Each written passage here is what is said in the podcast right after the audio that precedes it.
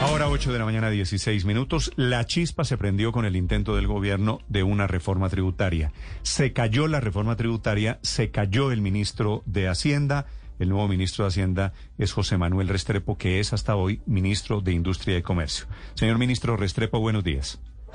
Muy buenos días, Néstor. Un saludo a usted, a todos los integrantes de la mesa de trabajo y a todos los oyentes de Blue. No sé si felicitarlo o decirle que lo siento mucho. Pues hombre, yo, yo creo que este es un momento en donde independientemente de las dificultades del cargo, yo creo que es un momento en donde quienes en algún momento hemos tenido alguna forma de liderazgo en el país, pues el, el, el país nos está llamando a enfrentar un momento difícil, sí, sin duda alguna, pero yo creo que es para eso, esa vocación de servicio, para entregarle parte del liderazgo que uno pueda tener a sacar adelante una problemática de país. Y aquí estamos con todas las ganas, 24-7, a hacer lo que podamos hacer para sacar adelante nuestro país. Señor ministro, ¿usted llega al ministerio a sacar adelante una reforma tributaria? Yo llego con la convicción de que tenemos que trabajar en tres direcciones. La primera de ellas, entender que hay una cantidad de personas actores que en medio de la pandemia han sufrido mucho, han tenido enormes dificultades. ¿Quiénes han tenido esas dificultades?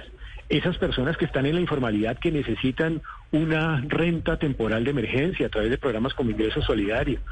Esos jóvenes que no tienen la posibilidad de vincularse laboralmente o las mujeres mayores de 40 años que perdieron su trabajo como resultado de la pandemia. El sector empresarial que necesita un subsidio a la nómina. Entonces llego con la convicción de primero entender y trabajar por esas necesidades sociales. Y en segundo lugar, que aquí tenemos que enviar un mensaje claro a los mercados internacionales de sostenibilidad, de estabilidad en las finanzas públicas y hay que encontrarle fuentes a garantizar esa estabilidad en las finanzas públicas y simultáneamente a ese compromiso con lo social. Y yo creo que esto está atravesado también por continuar este proceso de reactivación de la economía colombiana con un sentido de grandeza, Néstor. Y el sentido de grandeza es abrir espacios de diálogo constructivo con distintos actores de nuestra sociedad. Esto no, esto tenemos que construirlo con muchos actores, con sentido de oportunidad también. Sí, ministro, cuando usted le pregunto si va a haber reforma tributaria, me responde con necesidades sociales, la necesidad de tranquilizar a los mercados afuera. Eh, la respuesta es sí, viene consenso y sí va a haber reforma tributaria.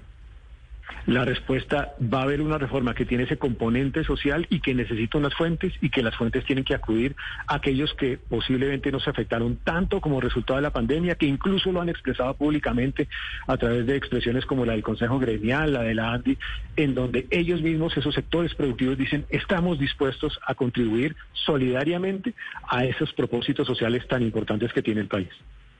Dice, ministro, que usted va a buscar una reforma que, mm, digamos, incorpore la opinión de muchos sectores del país. ¿Cuáles sectores van a tener en cuenta, además de los partidos políticos, van a tener en cuenta también las peticiones de la gente en, en las calles? Yo creo que con ese sentido de grandeza y empático hay que abrir espacios de diálogo constructivo con distintos actores con los sindicatos, por ejemplo. Y ahí hay una mesa abierta desde el Ministerio de Trabajo que tenemos que aprovechar para ese fin, con los empresarios, con los partidos políticos, con algunos actores de la academia y eventualmente también con algunos otros actores representativos de las finanzas públicas. Yo creo que hay que hacer ese esfuerzo de diálogo constructivo, repito, con sentido de oportunidad. Esto no es un diálogo eterno, es un diálogo en donde se recogen las iniciativas. Ya empezamos con los partidos políticos a hacerlo y yo creo que si hay ese sentido de grandeza, podemos encontrarle una salida a las necesidades sociales que tiene Colombia, porque se vio afectado como resultado de la pandemia, pero simultáneamente la estabilidad fiscal. Mm. Ministro, Ministro sobre ese... ¿cuánto, ¿Cuánto valen, perdón, Paula, cuánto vale esas, esas, cuánto valen las necesidades sociales? Mire, yo, yo lo que siento es que en este momento nosotros apenas estamos empezando a hacer esos cálculos adicionales, pero yo le puedo decir, Néstor, que esta no puede ser una reforma de más del orden de 14 billones de pesos y que encontraríamos recursos de esos actores que tienen más ingresos a través de los cuales poder responder a esas necesidades sociales y obvio al déficit fiscal. Es que no se nos puede olvidar que nosotros llegamos en el año 2020 a tener un déficit fiscal del 8.9% y tenemos que responder a esa estabilidad de las finanzas públicas. Sí, pero en todos los países, ministro, el déficit fiscal, por razones obvias, razones de pandemia, el déficit fiscal está creciendo. ¿Usted le tiene miedo a que crezca en este momento el déficit fiscal así esté justificado? Creo que son dos temas, Néstor. Uno es el déficit fiscal y otro es el comportamiento de la deuda pública. Ya la deuda llega más allá del 65%.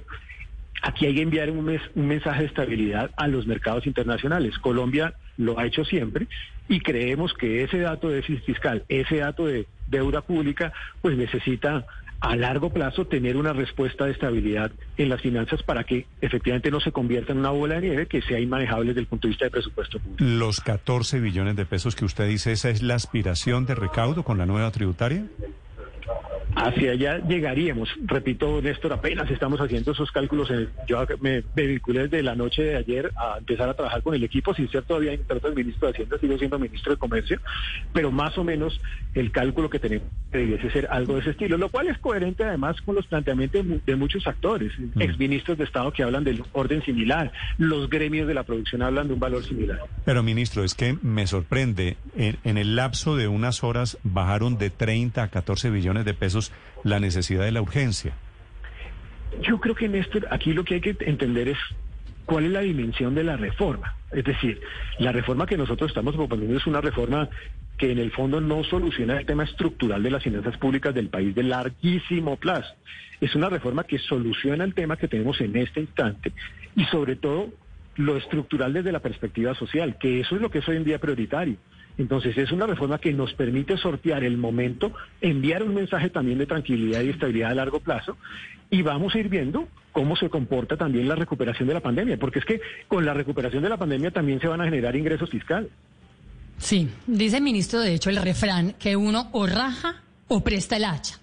En el caso de que no haya reforma tributaria y de que tampoco sea factible la venta de acciones de Copetrol a portas también hoy de perder el grado de inversión después de que lo pierda la nación cuando lo pierda. ¿Cuál sería entonces, ministro, el plan B? Porque en países que efectivamente tienen grandes déficits y tienen grandes problemas fiscales como Chile y que no quieren hacer una reforma tributaria, lo que acaban de permitir es que la gente retire por tercera vez los ahorros que tiene en los fondos de pensiones obligatorios. ¿Ustedes están pensando en una alternativa de ese talante, de ese calibre? Yo creo que el camino nosotros tenemos que ser capaces y creo que además hay posibilidades de consenso de distintos actores que han hablado incluso de temas similares de construir esta reforma. Creo que ese mensaje es el más importante en este momento para garantizar estabilidad en las finanzas públicas. Yo me juego con esta línea y voy a trabajar a fondo para sacar adelante esta iniciativa. Doctor eh, Restrepo, señor ministro. En medio de esta situación, ¿cuáles serían los puntos centrales que ustedes discutirían con la reforma? Los empresarios, por ejemplo, han dicho que se les aplacen los beneficios de la reforma del 2019. De allí, ellos dicen que podrían estar entre 10 y 12 billones de pesos que podrían estar disponibles muy rápidamente. ¿Ese sería el grueso de la plata de, de la reforma que piensa el gobierno? A mí me gusta primero arrancar por los usos, no por las fuentes porque los usos son el propósito que cobija esta reforma. Vamos a prolongar ingreso solidario, por ejemplo, es un propósito en donde hay relativo consenso. Buscar un mecanismo de educación superior gratuita para los jóvenes más vulnerables, buscar extender el programa de subsidio de apoyo a la nómina, buscar extender la devolución de IVA a más hogares de nuestro país. Con esos propósitos y seguramente algunos otros más, hay unos asuntos en donde incluso hay relativo consenso. Por ejemplo, no se tocará el IVA de ningún bien o servicio, ni se cambiarán las reglas de juego existentes en materia de IVA. Y eso es un mensaje claro a toda la sociedad, porque no queremos afectar a los estratos medios. Nadie que no pague impuesto de renta pagará ese tributo, porque tampoco queremos tocar a esos estratos medios de la población. Y ahora bien, ¿cómo entonces financiar eso? Yo creo que hay caminos. Usted acaba de señalar alguno de ellos. Por ejemplo, eliminar el descuento del ICA en el impuesto de renta. Esa es una opción, es una opción importante. Tener esa sobretasa de renta temporal a las empresas con sentido solidario, que incluso la ha propuesto el Consejo Gremial y la ANDI. Prorrogar temporalmente el impuesto al patrimonio, puede ser otro camino para patrimonios altos. O incrementar el impuesto a los dividendos transitoriamente, es otro camino. Ahí hay caminos a caminos a los cuales hay que sumarle también un trabajo en tema de austeridad en el gasto, un tema de continuar con el esfuerzo de recaudo del 1.1% del PIB en materia de evasión. Esos son caminos que simultáneamente también se pueden hacer. Ministro, la reforma tributaria sobre estas bases que usted está enunciando, que son las bases de las que habló el presidente Duque, eh, anunciando el retiro de la tributaria el domingo a mediodía, esta es una reforma tributaria que van a intentar muy, muy, muy diferente a la que generó todo este desorden social que hay en Colombia hoy? Totalmente diferente por una razón, porque esta reforma tiene que ser una reforma que llegue a los actores más vulnerables del país, a millones de colombianos que han sufrido en medio de esta pandemia, con un sentido empático de entender que claramente la pandemia los afectó y que nosotros no podemos ser indiferentes a esa realidad. Y dos, porque quienes tienen que tributar en este escenario son aquellos que tienen o han tenido mayores oportunidades y posibilidades y mejor desempeño aún en medio de la pandemia y que lo están haciendo además con sentido solidario y lo están invitando y lo están proponiendo ellos directamente. Yo creo que es una reforma radicalmente distinta y es una reforma que se construye con sentido de grandeza, es decir, con diálogo con distintos actores, porque van a aparecer seguramente algunas otras iniciativas. Eso es normal en el curso de una discusión de estas, y yo creo que algunas de ellas pueden desarrollarse, otras puede que seguramente no, pero de eso se trata el ejercicio de construir colectivamente. Sí. Señor ministro, su antecesor, el ministro Carrasquilla, cometió todos los errores políticos. Él tiene fama de ser un gran técnico, pero muy regular político. Cometieron todos los errores políticos posibles desde el gobierno no socializaron como correspondía la tributaria, no intentaron ningún consenso, eh, se metieron con unas personas, la clase media y los estratos bajos poniendo IVA, tocando el IVA de la canasta familiar, en fin, un larguísimo etcétera de errores. ¿Cuáles cree usted son las lecciones de este fracaso en el tema de la tributaria? Néstor, yo, yo por principio no utilizo el, el espejo retrovisor, sino solo para ver con mi carro y poder manejar. Yo, yo creo que hay que empezar a construir hacia adelante y hacia adelante entonces que aparecen temas importantes. Primero, sentido de grandeza. Abrir ese diálogo constructivo con distintos actores, en simultánea con la discusión de la técnica, llamémosla tributaria, de la propuesta. Tratar de encontrar consensos con quienes, con los partidos políticos, con los empresarios, con los sindicatos, con los jóvenes, con la academia, eventualmente con algunos actores representativos de las finanzas públicas. Segundo, acudir al sentido solidario, es decir, llamar a los actores que han tenido un mejor desempeño en el marco de la pandemia para que aporten ese ingreso y lo han expresado, entre ellos, entre eso, ellos lo han dicho abiertamente. Y creo también que hay que trabajar con un sentido muy creativo, muy práctico, pragmático, de que aquí lo que necesitamos es una serie de recursos para sortear el momento que estamos viviendo y para poder atender esas necesidades sociales. Ministro, eh, cuando se presentó la primera reforma tributaria, la, la, la reforma Carrasquilla, eh, la gente hablaba de el aporte que tenían que hacer las personas naturales y cuestionaban mucho que no se veía un apretón en el gasto, eh, una mayor eficiencia en la ejecución del presupuesto desde el Estado colombiano. ¿Con esta nueva reforma usted contempla algo de eso? ¿Habrá un gran apretón en el gasto? Vamos a hacer un apretón de austeridad en el gasto y eso significa, por ejemplo, congelar algunos temas de costos de operación ser mucho más eficiente en que por cada peso que salga del presupuesto hay una cantidad de operatividad para llegar al bien o servicio en el sector público. Ahí hay que trabajar. Hay que trabajar también en temas de flexibilidad nuevas que nos llevan a decir, hombre, los viáticos que antes se usaban ya no deben ser de la misma proporción una estrategia también para disminuir algo de litigiosidad en el Estado y un control, por ejemplo, de temas de contratos de arrendamiento. Habrá una estrategia en materia de austeridad en el gasto, pero con un principio también que tenemos que ser todos conscientes. El 80% del presupuesto de la nación es inflexible porque está definido constitucionalmente. Sobre ese 20%, pues tendremos que hacer este ejercicio de austeridad en el gasto. Ese ministro que hablando de austeridad había, y no sé si todavía estén esos mensajes contradictorios para los colombianos, porque mientras se anunciaba la reforma Carrasquilla, entre otros intentando grabar eh, productos básicos de la canasta familiar, se hablaba de la necesidad de comprar aviones de guerra para el ejército, para la Fuerza Aérea Colombiana por más de 4 billones de pesos. ¿Esa compra está en firme? Mire, yo, yo ayer lo primero que le pedí al equipo de Hacienda es con el que me reuní, empecemos a revisar rubro por rubro del presupuesto de la nación. ¿Qué es prioritario? ¿Qué no es prioritario?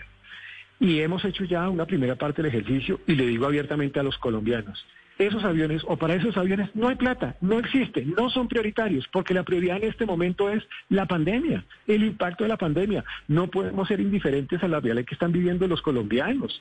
Tenemos que llegar con recursos a esa pandemia. Esa es la prioridad en este momento. Luego, eso, con esto queda absolutamente claro este punto. Mm. Ministro, ¿está anunciando usted que se cae la compra de los aviones? Es que no es un tema prioritario en este instante, no es el que nos interesa en este momento, lo que nos interesa es justamente apoyar a esos actores sociales vulnerables de nuestra sociedad que se han visto afectados por una pandemia. Pues me parece bien, ministro, si me permite mi opinión. ¿Ya se lo comunicó usted al Ministerio de Defensa? Ya se lo comunicamos al país y a través de este escenario se lo comunicaré a quien sea conveniente. Ok, perfecto. El ministro, nuevo ministro de Hacienda, 8 de la mañana, 31 minutos. Néstor. El ministro José Manuel Restrepo con su primer gran anuncio. Ricardo, la Eh, última. Néstor, la última pregunta porque el ministro Restrepo todavía es ministro de Comercio. Nos lo decía comenzando la entrevista. Ministro. ¿cuándo radican la solicitud formalmente ante el Congreso para que se retire la reforma Carrasquilla? Porque no lo han hecho hasta ahora. Eh, hoy se hace esa radicación. Yo no la puedo radicar, naturalmente, porque todavía no soy ministro, pero hoy seguramente el viceministro que está al mando todavía radica formalmente el retiro de la reforma. Hoy se retira la reforma Carrasquilla. Ministro, gracias por estos minutos. Muchas gracias a todos ustedes y de nuevo yo invito a los colombianos a que con sentido de grandeza trabajemos todos en función de lo que necesita un país y el país nos necesita en este momento a todos para sacarlo adelante. 8 de la mañana. Gracias, ministro. Feliz día 8 y mucha suerte al frente de la cartera de Hacienda, es la cartera de las finanzas públicas. Primer gran anuncio, Ricardo. No va a Un haber anuncio compra grande, pero de los- frente. de los aviones Sí. que querían Pero en el Ministerio de Defensa. sin ambajes, pero de frente. Sí, sí, sí. Como No, había que hacerlo hace pero- semanas, hace mucho Pero tiempo. qué diferencia, qué diferencia, ¿no? Con Carrasquilla. Mire a este, a- al ministro Restrepo tranquilo, se va a reunir con todos, va a dialogar con todos. Felipe, de eso se hacer- trata, de eso se Eh, tratan es los decir, pero cambios. una cosa conciliadora, entendió bien- amable. entendió ¿no? bien el momento político del ministro Carrasquilla. Tal vez el olfato político del ministro Carrasquilla solo le sirvió para entender que era manera, que era el momento de renunciar, porque dijo Carrasquilla, no puedo liderar lo que viene. En cambio, mire la diferencia con el nuevo ministro de Hacienda.